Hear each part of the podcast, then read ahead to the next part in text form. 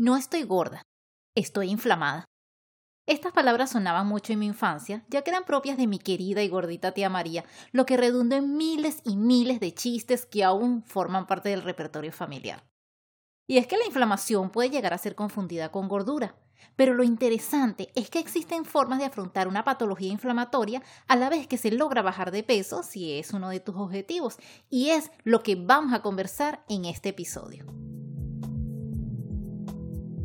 Yo soy Jerry Velázquez y esto es Plusfulness, un podcast dedicado a ti, que quieres realmente vivir la vida, que quieres experimentar la plenitud en todos los ámbitos y lo más importante, convertirte en un instrumento del amor a cada instante.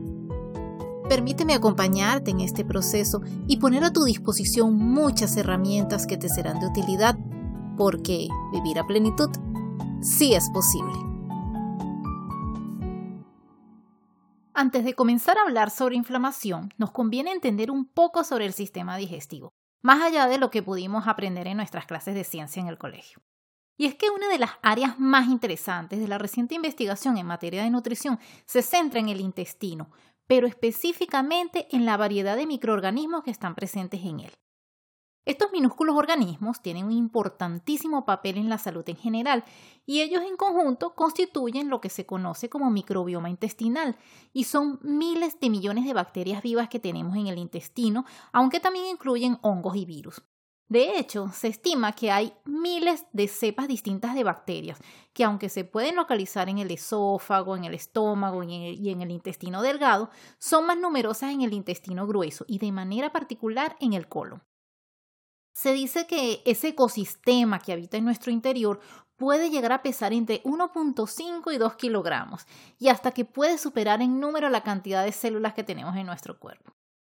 Nosotros tenemos una relación simbiótica con esos microorganismos. ¿Por qué? Porque les damos posada, los alimentamos, pero a cambio ellos nos ayudan de muchísimas formas, como por ejemplo, ellos descomponen los carbohidratos complejos porque nosotros como tal no tenemos las enzimas necesarias para lograrlo. También producen muchas vitaminas y nutrientes que nosotros no podríamos sintetizar jamás sin su ayuda, como la vitamina K, la B12, niacina, entre otras. Fabrican ácidos grasos de cadena corta, que son moléculas involucradas en la regulación de la inmunidad, la sanación del organismo y la batalla contra la inflamación. Nos protegen contra invasores foráneos, ayudan a equilibrar la glucosa en la sangre, ayudan a entrenar el sistema inmunológico, ya que los genes bacterianos se comunican con el sistema inmune intestinal que controla la inflamación local y sistémica, determinando así el desarrollo de enfermedades autoinmunes o alergias. Asimismo, promueven la desintoxicación. Cuando nosotros metabolizamos los alimentos, se forman metabolitos tóxicos en el hígado que son trasladados por la bilis hacia el tracto digestivo para su eliminación. Entonces, la flora intestinal degrada esas sustancias bioquímicas que son potencialmente dañinas para que se puedan eliminar sin ocasionarnos problemas. Y finalmente modulan el sistema nervioso, ya que se ha podido comprobar que existe una relación entre la microbiota intestinal, el sistema digestivo, el sistema nervioso y el cerebro que interfiere en la regulación del apetito, el estado de ánimo e incluso en el comportamiento. No por casualidad el intestino se considera el segundo cerebro. Como puedes ver, es un órgano de vital importancia para nuestra salud, porque en él se digieren, metabolizan y absorben los alimentos que consumimos para ser entregados a las células y proporcionar energía al cuerpo, siendo indispensable además en el proceso de eliminación de desechos, durante el cual se crean compuestos que contribuyen a mantener la salud o, en el caso contrario, pueden incluso causar inflamación. La superficie total de nuestro intestino es mayor de la que tú te puedes imaginar y también se considera como una piel interna, pues es lo que nos pone en contacto con lo que proviene del exterior ingerimos. Sin embargo, la integridad de esa piel, de ese revestimiento intestinal, puede verse comprometida si nosotros la exponemos constantemente a irritantes a través de la dieta consumida o incluso al ambiente en el que nos desenvolvemos. Todas esas cosas podrían causar una inflamación crónica de bajo nivel, siendo esta una de las formas en que la salud intestinal puede conducir a una variedad de trastornos. Lo que sucede en realidad es que cuando las bacterias malas superan en número a las bacterias buenas, eh, se produce una alteración conocida como disbiosis. Con el tiempo, la disbiosis puede provocar un intestino permeable o un aumento de la permeabilidad intestinal. El síndrome del intestino permeable, que me imagino que has escuchado hablar mucho sobre él, es una alteración de la pared del intestino delgado que hace que toxinas y patógenos procedentes de los alimentos que consumimos lleguen al torrente sanguíneo. Es decir, que la barrera que existe no funciona de manera adecuada por alguna fisura en las paredes intestinales. Entonces, esto puede hacer que el sistema inmunológico esté constantemente en alerta máxima y provoque ¿qué? La inflamación. Entonces, el microbioma intestinal tiene un impacto profundo en el peso, la salud y la calidad de vida en general. Así que equilibrar ese ecosistema promueve la buena salud y el peso óptimo mientras que su desequilibrio más bien contribuye al aumento de peso y a la aparición de enfermedades que tienen como precursora la inflamación. Estas enfermedades son eh, la obesidad, la diabetes tipo 2, el cáncer, el Alzheimer, el asma, las alergias, los problemas cardíacos y en fin, todas esas enfermedades que sugieren la existencia de una inflamación o una infección, o sea, las que terminan en itis. Pero para poder entender mejor cómo es que se relacionan estas enfermedades con nuestro intestino, es importante destacar que el microbioma intestinal se ve afectado por una variedad de factores vinculados, como dije antes, a la alimentación y al ambiente, pero también a los genes. Entre estos factores podemos citar Primero, el modo de parto, ya que los bebés que nacen por cesárea están expuestos a diferentes cepas de bacterias en comparación con los bebés que nacen por medio natural, que siempre va a resultar más beneficioso para ellos. También se debe considerar la dieta suministrada durante la infancia. Los bebés amamantados están expuestos a bacterias más beneficiosas de sus madres que los bebés alimentados con fórmulas infantiles, quienes no tendrán una flora intestinal tan desarrollada. Claro está que la microbiota de la leche materna puede variar de conformidad con la salud de la madre, su índice de masa corporal, el uso de antibióticos y por supuesto sus costumbres alimentarias. Por eso es sumamente importante procurar por todos los medios ofrecerle leche materna a nuestros hijos de manera exclusiva hasta los seis meses y continuar con la práctica hasta los dos años e ir incorporando alimentos saludables desde que son pequeños. Asimismo, la dieta mantenida en la edad adulta tiene un impacto profundo en los tipos de bacterias que prosperan. Se ha demostrado que incluso un ligero cambio en la dieta altera la microbiota intestinal.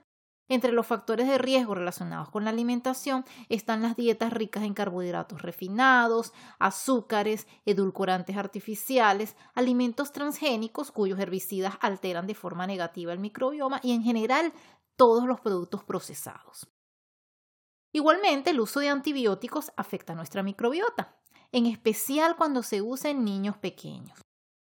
Los antibióticos actúan matando las bacterias. Esto es eficaz cuando estás enfermo y necesitas ayuda para deshacerte de las bacterias malas, obvio. Pero al lograr esto, también se destruyen bacterias buenas. Incluso una dosis de un antibiótico comúnmente recetado puede acabar con la diversidad microbiana hasta por un mes. Por supuesto, los antibióticos son necesarios a veces, pero por favor, nunca te automediques con ellos y tampoco le insistas a tu pediatra que le ordene antibióticos a tus hijos solo porque tienen de repente alguna mucosidad. Trata de que sea una solución para casos realmente imprescindibles.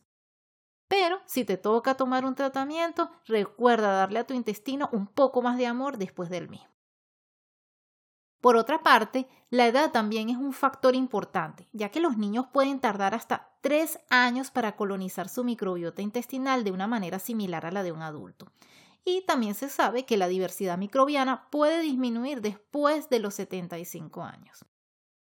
Además, se ha podido comprobar que el estrés puede alterar la microbiota intestinal, ¿Por qué? Porque al producirse la liberación de hormonas de estrés, se puede reducir la biodiversidad de las bacterias que viven en el intestino, especialmente de las bacterias beneficiosas. Asimismo, el uso de productos de cuidado personal, geles antibacteriales, maquillaje, ambientadores y otros puede contener ciertas sustancias, como por ejemplo el triclosan, que aunque no lo creas son capaces de afectar la flora intestinal. Y por último tenemos la genética.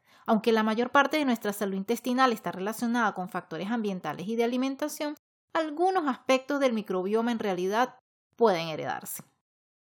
Ahora bien, ya de grande, nosotros no podemos controlar la forma en que nacimos ni cómo fuimos alimentados de bebés, pero hay muchos factores que sí podemos controlar y que también incluyen el equilibrio del microbioma intestinal y es a través de la alimentación. Para ello, te propongo que realices lo siguiente con respecto a tu alimentación. Primero, comienza por retirar de tu dieta todos esos alimentos inflamatorios. El objetivo es eliminar todo lo que afecta de manera negativa el entorno del tracto digestivo.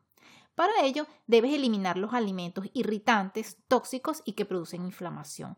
Entonces, aquí se incluyen las comidas procesadas, los productos con harinas refinadas, especialmente los que contienen gluten, colorantes artificiales, edulcorantes, el azúcar, el maní, los lácteos, los aceites hidrogenados, el alcohol, el café, refrescos, bebidas energéticas, productos genéticamente modificados y cualquier otro alimento que tú hayas identificado que te resulte dañino, que te genera gases, que sientes malestar después de comerlo, incluso tres días después, en varias oportunidades. Estos podrían ser incluso huevos y legumbres.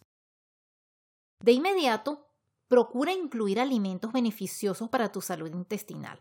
Incorpora más proteínas saludables, alimentos cetogénicos, alimentos con bajo índice glicémico. Es decir, consume alimentos integrales, alimentos basados en plantas que no sean procesados, muchas frutas y verduras, nueces y semillas, aceites saludables, carnes provenientes de animales de libre pastoreo y por supuesto mucha agua es muy recomendable que optes por productos orgánicos siempre que sea posible. Aunque sé que son un poco más costosos que los de cultivo tradicional, a la larga se traducen en mayor salud. Me encantaría que incorporaras en tu alimentación semillas de chía, canela, té verde, jengibre, moras, aguacate, quinoa, cúrcuma y pimienta cayena. Verás que te serán de mucha utilidad.